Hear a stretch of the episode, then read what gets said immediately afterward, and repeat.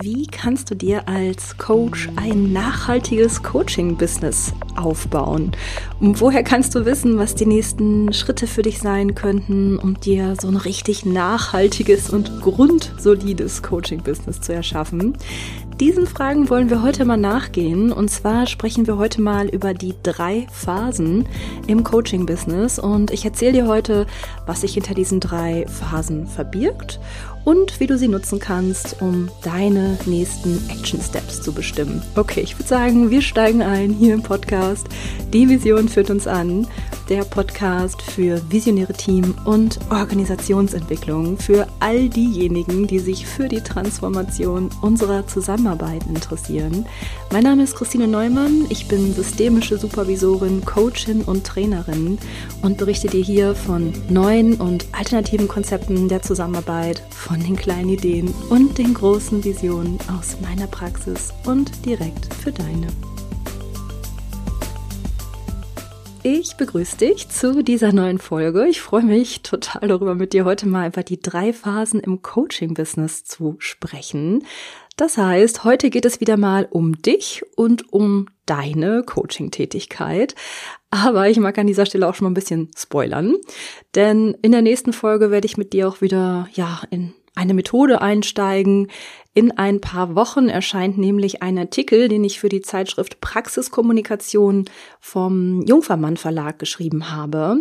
Und ja, in diesem Artikel habe ich beschrieben, wie wir als Coaches und Beratende die Visionsarbeit im Einzelcoaching nutzen können. Und ich werde dazu in der nächsten Folge ein bisschen mehr erzählen und dir dann auch ausführlicher von der Methode berichten. Aber heute geht es, wie gesagt, um dich und um dein Coaching-Business, beziehungsweise es geht um den Aufbau und Ausbau einer Coaching-Tätigkeit und um das grundsolide und vor allem auch nachhaltige Wachsen. Denn so manch einer träumt ja davon, die Arbeit als Coach zum Hauptjob zu machen. Und andere sind wiederum schon länger selbstständig und bauen an neuen Angeboten oder so Produkten herum. Und egal, wo du dich gerade befindest, ich kann mir vorstellen, dass auch bei dir immer wieder so die Frage aufploppt, was kann ich als nächstes tun, um mein Business weiter auf und auszubauen? Ja, was kannst du denn tun? Was ist denn dein nächster Schritt? Was willst du vielleicht auch im nächsten Jahr angehen und ja, vielleicht auch in deine Jahresplanung übernehmen? Hm.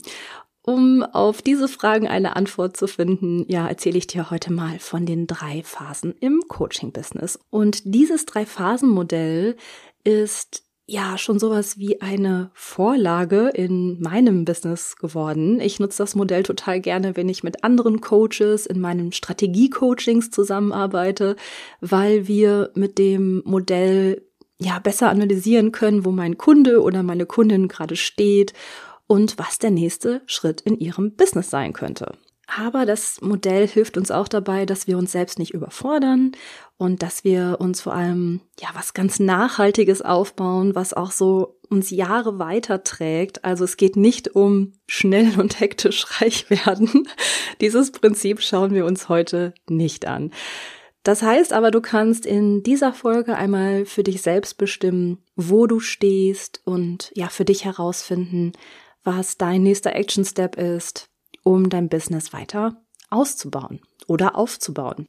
Ich erzähle dir heute aber auch davon, wie diese Phasen bei mir persönlich genau ausgesehen haben. Das heißt, ich plaudere heute so ein bisschen aus dem Nähkästchen und ja, ich mag dir auch sagen, dass es zu dieser Folge natürlich auch wieder einen Blogbeitrag gibt. Also falls du nochmal alles nachlesen magst, du findest den Beitrag unter www.visionsession.de slash 3-Phasen-Coaching. Ich lasse dir den Link dazu aber auch nochmal hier in den Shownotes da. Okay. Bevor wir aber mit der ersten Phase einsteigen, mag ich mit dir noch so ein bisschen auf unsere Haltung schauen, die ja ebenso wichtig ist, wenn wir uns näher mit diesen Phasen beschäftigen. Ja, also der innere Ort, von dem aus wir diese Phasen betrachten und ja auch so ein paar Prinzipien, die uns dabei helfen, die Phasen besser zu verstehen. Eine wichtige Haltung dabei ist, dass keine dieser Phasen besser ist als die andere. Auch wenn wir von der einen Phase in die nächste Phase gehen können, das ist so die Grundidee dieses Modells und auch wenn wir die einzelnen Phasen nicht überspringen können, ja, das ist auch die Grundidee dieses Modells, ähm, ja, das heißt dann trotzdem nicht, dass wir auch immer weitergehen müssen und das weiter immer besser ist. Ja, du kannst dich auch pudelwohl mit Phase 1 fühlen und musst gar nicht weiter wandern. Alles hat seine Berechtigung. Deshalb mag ich bei dir auch überhaupt nicht so das Gefühl erzeugen, dass du etwas verändern müsstest, ja, wenn du das gar nicht willst. Du bist zu jeder Zeit total richtig da, wo du bist. Und ja, wenn es dir gerade gut geht mit deinem Business und du keinerlei Veränderungswünsche hast, dann ist alles, alles in bester Ordnung. Und dann gibt's auch noch einen zweiten Haltungspunkt, den ich auch super wichtig finde und der mir in dem Buch von Katharina Bruns und Sophie Pesta begegnet ist. Ähm, die beiden beschreiben in ihrem Buch Frei sein statt frei haben, dass wir, um erfolgreich selbstständig sein zu können, zwei besondere innere Anteile benötigen. Der eine Anteil ist der innere Unternehmer. Ja, der innere Unternehmer, der plant in Strategien, der macht Marketing, der versteht die Selbstständigkeit auch als ein Unternehmen, der kennt sich auch mit Kennzahlen und sowas aus. Und der andere Anteil ist der innere Künstler. Und dieser Anteil ist kreativ, der erfindet neue Inhalte, der ist auch verspielt, ja. Und diesen inneren Künstler benötigen wir, um überhaupt was Neues in die Welt bringen zu können, um etwas Neues erschaffen zu können. Ja, also auch diese Podcast-Folge hier entsteht ja auch über meine innere Künstlerin. Die will gerade auch was erschaffen und sich mitteilen. Und genauso ist das auch bei Fachartikeln oder wenn wir andere kreative Dinge in unserem Business tun. Einen Online-Kurs erstellen, Content erstellen oder ein Teamtraining machen und konzipieren, was auch immer. Und der Grundgedanke ist, dass wir beide diese Anteile benötigen und dass sich diese beiden inneren Anteile in unserem inneren Team im besten Fall auch gut zuarbeiten. Okay, schönes Bild, oder? Ich fand das so klasse, ich musste das einfach hier mit reinnehmen. Gut, ich würde sagen, wir behalten das mal so im Hinterkopf und schauen uns jetzt mal die erste Phase im Coaching-Business an. Erste Phase im Coaching-Business, der Freelancer. Wenn du in dieser ersten Phase in deinem Coaching-Business bist, dann nimmst du viele verschiedene Aufträge an und probierst dich so richtig aus. Ja, im besten Fall hast du eine Beratungsausbildung absolviert oder bist vielleicht auch noch dabei und beginnst jetzt damit deine ersten Beratungssitzungen durchzuführen und verschiedene Auftraggeber kennenzulernen. Egal ob Workshops zur Kommunikation, Beratung von Privatpersonen oder Führungskräften, Teamentwicklung, was auch immer. Hier geht es dann richtig darum, alles, alles Mögliche auszuprobieren. Und diese Phase ist total hilfreich, denn du bekommst hier ja jede Menge Praxiserfahrung. Das ist so ein unglaublich wichtiger Punkt. Du erfährst, welche Themen dir liegen und dir richtig Freude machen, aber auch worauf du weniger Lust hast und was dir nicht so gut liegt. Und du bekommst auch so ein Gespür dafür, wer deine Kunden und Kundinnen sein sollen und wer zum Beispiel auch nicht. So nach Lehrbuch verbringen wir mindestens drei Jahre in dieser Phase. Und das ist auch gut so. Denn ja, wenn ich dir mal so einen Tipp geben darf, ich würde mich in dieser Phase nicht gleich in eine hauptberufliche Selbstständigkeit stürzen. Ja, diese Phase ist so die beste Zeit, um eher eine Gründung ordentlich vorzubereiten und einfach nur zu spielen. Ja, das ist so eine Zeit, verschiedene Schwerpunkte und auch kleine Gründungsprojekte auszuprobieren. Und was auch wichtig ist, du kannst dir hier schon auch einen eigenen Kundenstamm aufbauen, wenn du magst. Okay, ich habe dir erzählt, dass ich auch so ein bisschen aus dem Nähkästchen plaudern werde. Wie hat diese Phase denn jetzt so bei mir ausgesehen? Mm, ja, ich erinnere mich noch sehr gut an diese Phase, muss ich sagen. Ich habe gefühlt alles und jeden beraten. Ich bin ja ausgebildete Coachin und Supervisorin und war damals als Supervisorin sogar angestellt und habe sozialpädagogische Familienhilfen supervidiert. Das war so ungefähr 2010. Mm, da habe ich in Dortmund gearbeitet und später habe ich zusätzlich eine kleine Praxis gegründet und Familien und strittige Paare beraten. Ja, hättest du es gedacht. Die Praxis hieß Projuna und war damals in Essen. Und ich habe damals in einem relativ kurzen Zeitraum auch schon richtig tolle Kooperationspartner und Auftraggeber gewonnen, die die Familien dann zu mir geschickt haben und von denen die Beratung auch finanziell übernommen wurde. Nur ich habe dann so nach eineinhalb Jahren ungefähr dann so bemerkt, dass das überhaupt nicht mein Ding ist. Ja, also beraten schon, aber diese strittigen Paare, ja, das war überhaupt nicht meins. Und so habe ich diese Beratungsvariante dann wieder an den Nagel gehängt und habe meine kleine Praxis wieder aufgegeben.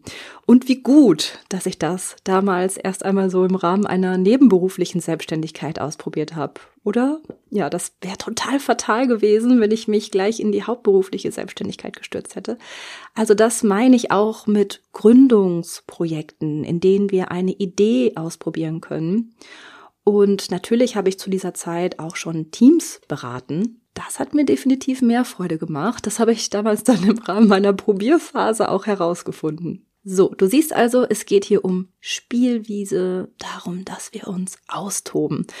Ich beobachte allerdings so häufig, dass diese Phase irgendwie nicht richtig wertgeschätzt wird. Also irgendwie ist dieser Gedanke so läufig, dass wir uns einfach, in Anführungsstrichen einfach, eine bestimmte Zielgruppe aussuchen und dann sowas wie eine Zielgruppenanalyse machen und dann in die hauptberufliche Selbstständigkeit gehen. So komplett strategisch und irgendwie auch so von 0 auf 100. Und da ist dann mehr unser innerer Unternehmer am Werk, der ja strategisch plant, ja. Was hierbei aber fehlt, ist die Aufgabe des inneren Künstlers. Wir müssen doch erstmal herausfinden, was unsere ganz eigene Kunst überhaupt ist wo wir in einen Flow geraten, was uns liegt, ja, was uns auch Freude macht. Dieser Aspekt ist ja gerade in dieser Phase so wichtig. Also, kleiner Tipp, finde deine Kunst in dieser Phase.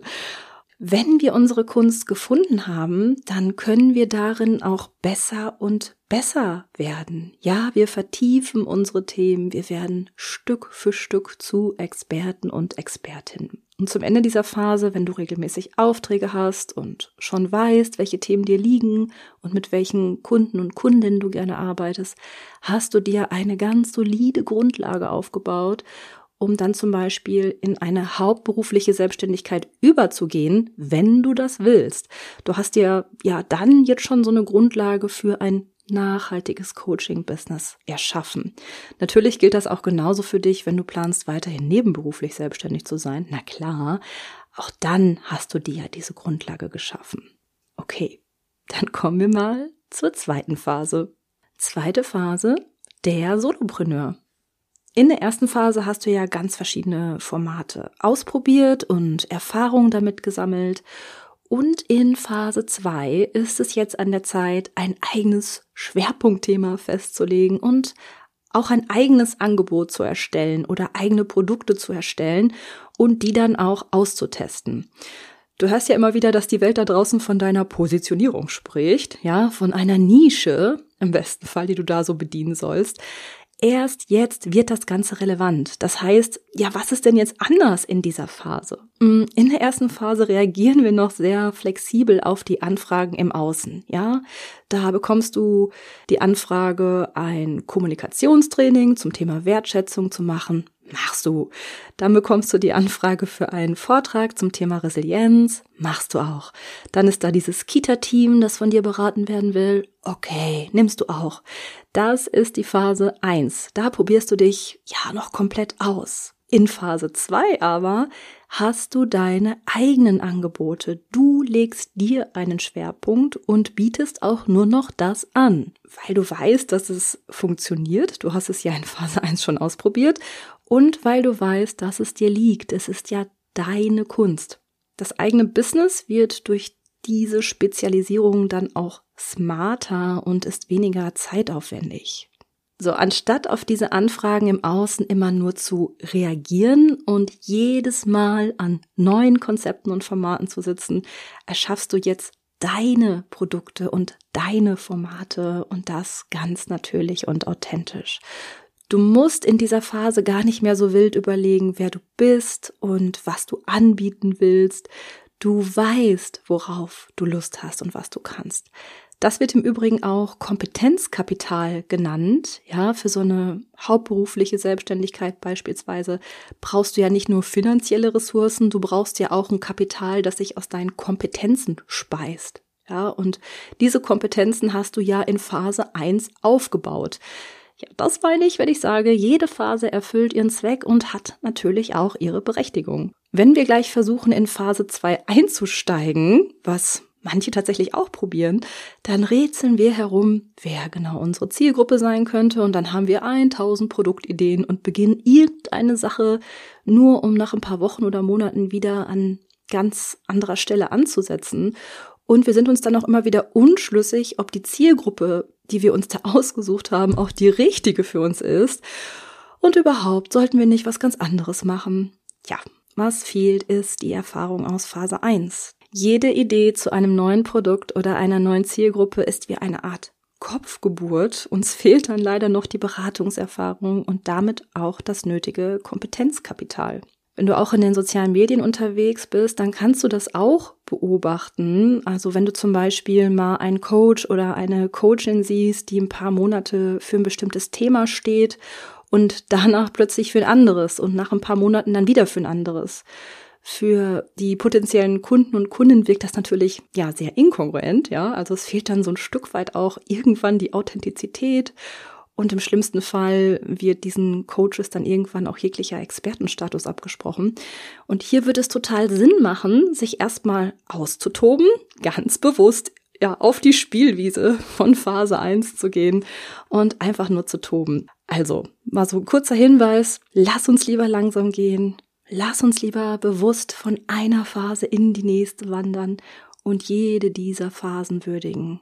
Denn nur so lässt sich auch ein nachhaltiges Coaching-Business aufbauen. Übrigens benötigen wir für den Übergang von Phase 1 in Phase 2 jetzt auch ganz dringend die Rückendeckung von unserem inneren Unternehmer. Gerade dann, wenn du planst, in die hauptberufliche Selbstständigkeit zu gehen, dann geht es nicht nur darum, wie ein Künstler nur zu spielen. Das ist ja eine ganz weitreichende Entscheidung, Deswegen kann ich ja immer nicht so gut verstehen, wenn so suggeriert wird, dass eine hauptberufliche Selbstständigkeit ein Risiko ist, das wir eingehen. Ja, manchmal wird ja auch sowas gesagt wie, ich gehe jetzt all in oder sowas.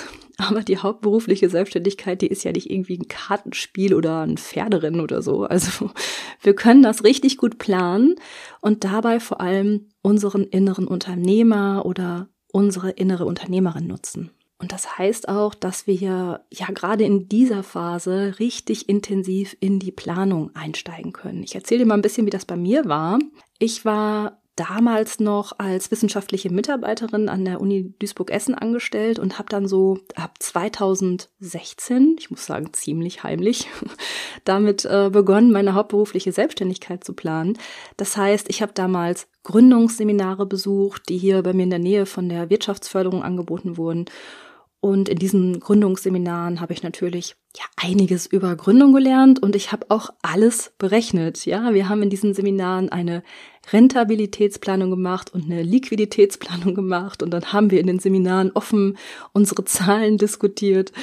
Und 2016 war mir dann durch meine Zahlen klar, dass ich noch ein bisschen mehr Vorlaufzeit benötige und dass ich jetzt nicht einfach nur so in das kalte Wasser Selbstständigkeit springen kann, und ich bin auch sehr froh, dass ich das so nicht gemacht habe. Denn wenn ich jetzt meine Planung nicht berücksichtigt hätte oder gar nicht geplant hätte, dann ähm, ja, wäre das nicht im Sinne einer unternehmerischen Handlung gewesen. Ja, dann wäre dieser Sprung vielmehr aus meinem Wunsch heraus entstanden, jetzt endlich selbstständig zu sein und meinen Angestelltenjob an den Nagel zu hängen.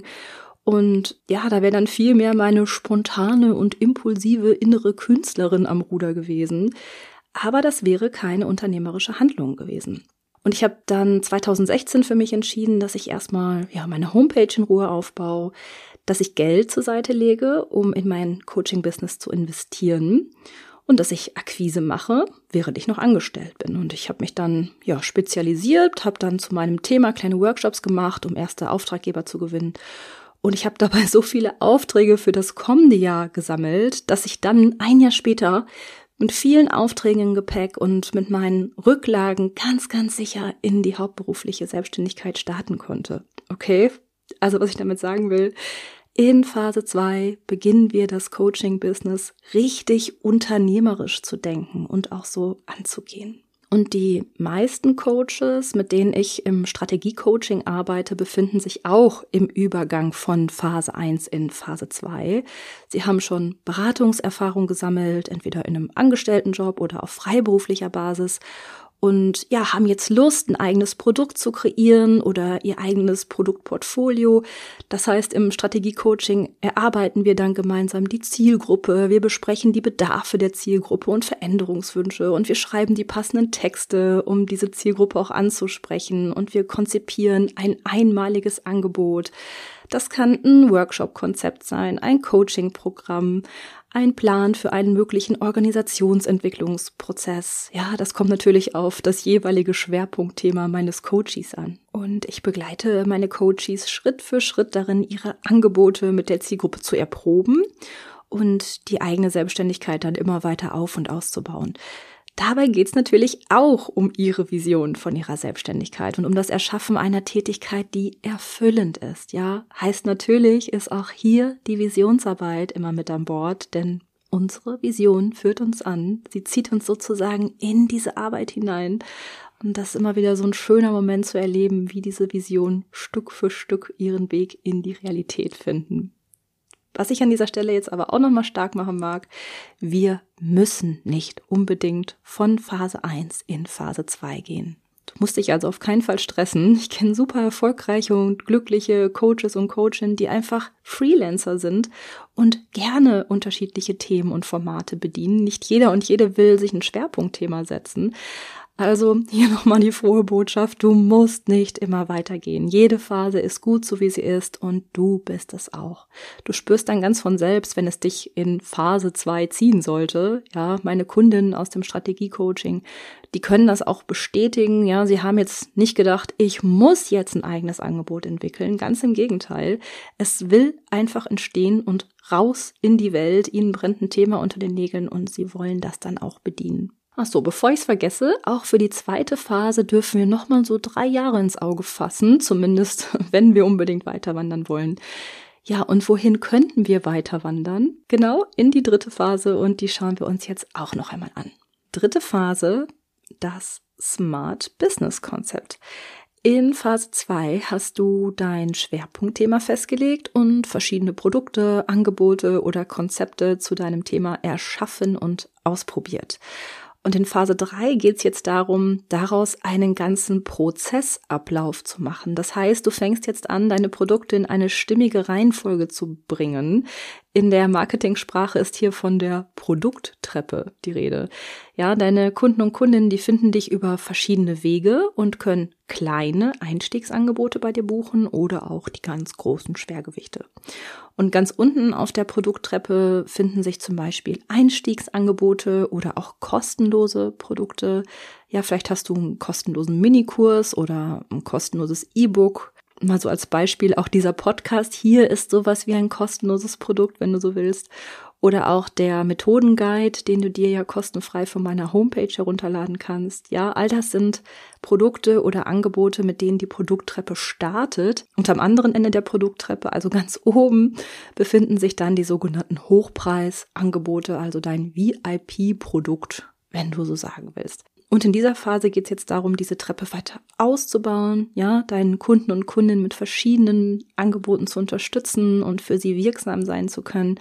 Du baust dann vielleicht noch hier und da ein Produkt oder ein Angebot ein, um eine weitere Stufe in der Zusammenarbeit mit dir zu ermöglichen. Oder du nimmst vielleicht auch was raus. Ja, also es geht darum, dein Angebotsportfolio zu verfeinern, damit deine Kunden den bestmöglichen Support, die bestmögliche Unterstützung von dir bekommen können. Und ja, ich weiß, diese Phase wird absolut gehypt. Wieso eigentlich? Und ja, so manch einer möchte gerne gleich hier einsteigen und Phase 1 und Phase 2 unberücksichtigt beiseite schieben. Und funktioniert das? Natürlich nicht, ja. Wir können so eine Produkttreppe nicht aus dem Nichts erschaffen. Ja, hier hilft uns das reine unternehmerische, strategische Denken überhaupt nicht weiter. Da sind wir auch schon wieder bei diesen Kopfgeburten, ja. Diese Produkttreppe, besteht nämlich aus Angeboten, die sich in den letzten Jahren auch bewährt haben. All diese Produkte, Angebote und Konzepte wurden von dir in der Praxis erprobt und rund geschliffen, wenn man so sagen will. Und jetzt werden sie in Anführungsstrichen nur noch in eine stimmige Reihenfolge gebracht, um den Kunden bei seiner Entwicklungsreise zu unterstützen. Und klar ist, wenn ein Coach in dieser Phase authentisch angekommen ist, dann hat er ja ordentlich Erfahrung gesammelt und mächtig, mächtig viel Strecke zurückgelegt. Was ihn ausmacht, ist nicht ein höher, schneller, weiter, so nach dem Motto, ich will gleich in Phase 3 einsteigen und mein VIP-Angebot auf den Markt bringen, sondern es ist ein tiefer, ja, hier haben wir vertiefende Erfahrungen gesammelt. Unsere Expertise haben wir Stück für Stück aufgebaut, Produkte und Angebote entwickelt, erprobt und feinjustiert. Da liegt so viel Erfahrung drin. Phase 3 ist also absolut nichts für Quereinsteiger und das ist auch völlig nachvollziehbar, wie ich finde. Ich persönlich erlebe mich auch nicht ganz in Phase 3 angekommen. Klar, ich habe eigene Produkte und Angebote, egal ob das jetzt Angebote für Teams und Organisationen sind oder Angebote für dich als Coach, wie das Strategie-Coaching, das Mentoring oder mein Online-Kurs The Inner Transformation. Ich bin aber noch längst nicht fertig und bin gerade tatsächlich auch wieder mit dem Erstellen eines neuen Produktes beschäftigt, das ich aber noch nicht verraten will. Dazu dann gerne mal mehr in den nächsten Folgen. Auch in meinem Strategiecoaching arbeite ich auch immer wieder gerne mit anderen Coaches zusammen, die sich dieser dritten Phase annähern. Dann kreieren wir im Coaching noch weitere Produkte, Angebote, Konzepte, die das Portfolio ergänzen und ja auch stimmig machen. Okay, das waren sie schon, die drei Phasen. Erste Phase der Freelancer, zweite Phase der Solopreneur und dritte Phase das Smart Business Konzept. Selbstverständlich sind die Phasen nicht trennscharf voneinander. Du wachst nicht morgens auf und denkst dir so, hey, ich bin in Business Phase 2 angekommen. Nee, das ist eher so ein fließender Prozess. Es gibt auch ein schönes Buch, das diese Phasen beschreibt. Das heißt Smart Business Concepts von Brigitte und Ehrenfried Konter-Gromberg. Und in diesem Buch, ja, vergleichen sie diese Entwicklung mit einem Skilangläufer, der das eine Bein am anderen Bein vorbeizieht. Ja, in der Praxis zeigt sich das zum Beispiel daran, dass du schon erste Produkte, Angebote und Konzepte zu einem von dir festgelegten Schwerpunktthema entwickelt hast und so mit einem Bein in Phase 2 stehst. Zeitgleich bedienst du aber auch noch weitere Anfragen, die nicht zu deinem Schwerpunkt gehören. Dein anderes Bein ist also noch in Phase 1. Auch schön, oder? Und ganz ehrlich, auch das kann ja ein wunderbarer Zustand sein. Okay, was nehmen wir jetzt daraus mit? Erst einmal mag ich dich dazu einladen, dich zu fragen, in welcher dieser Phasen oder Zwischenphasen du möglicherweise gerade bist. Und ich mag mit dir noch mal ein paar Gedanken teilen, was dieses Modell auch für mich bedeutet. Und zwar mag ich dir noch mal fünf Punkte mit auf den Weg geben. Erstens, lass uns nicht immer nur nach der nächsten Phase Ausschau halten. Ja, lass uns lieber unsere Erfahrungen sammeln und auch den Weg genießen. Zweitens, anstatt höher, schneller, weiter, lass uns lieber tiefer gehen, uns ausprobieren und unsere Erfahrungen festigen. Wofür könnte das gut sein? Für unsere Wirksamkeit und auch für das Wohl unserer Kunden und Kundinnen. Drittens, lass uns auch mal Pause machen und verweilen. Es ist ja auch völlig gut und richtig, einfach gar nicht weiter zu wandern, wenn wir nicht weiter wandern wollen. Viertens, es ist gut und richtig, wo du gerade bist. Ja, du bist gut und richtig. Fünftens, trau dich, in die nächste Phase überzugehen, wenn du spürst, dass du gehen willst. Und hol dir dafür auch Unterstützung für deine Übergangszeit. Und wenn du dir Unterstützung für dich und für dein Coaching-Business wünschst, dann schau dir gerne einmal die Informationen zu meinem Strategie-Coaching an. Du findest alle Infos dazu auf meiner Homepage unter www.visionsession.de. Ich lasse dir den Link dazu natürlich auch hier in den Shownotes da. Egal, wo du gerade stehst, ob du pausierst oder dich weiter auf den Weg machen willst, ich wünsche dir dabei eine wunderbare Zeit und lass es dir gut gehen, bis wir uns wieder hören. Tschüss!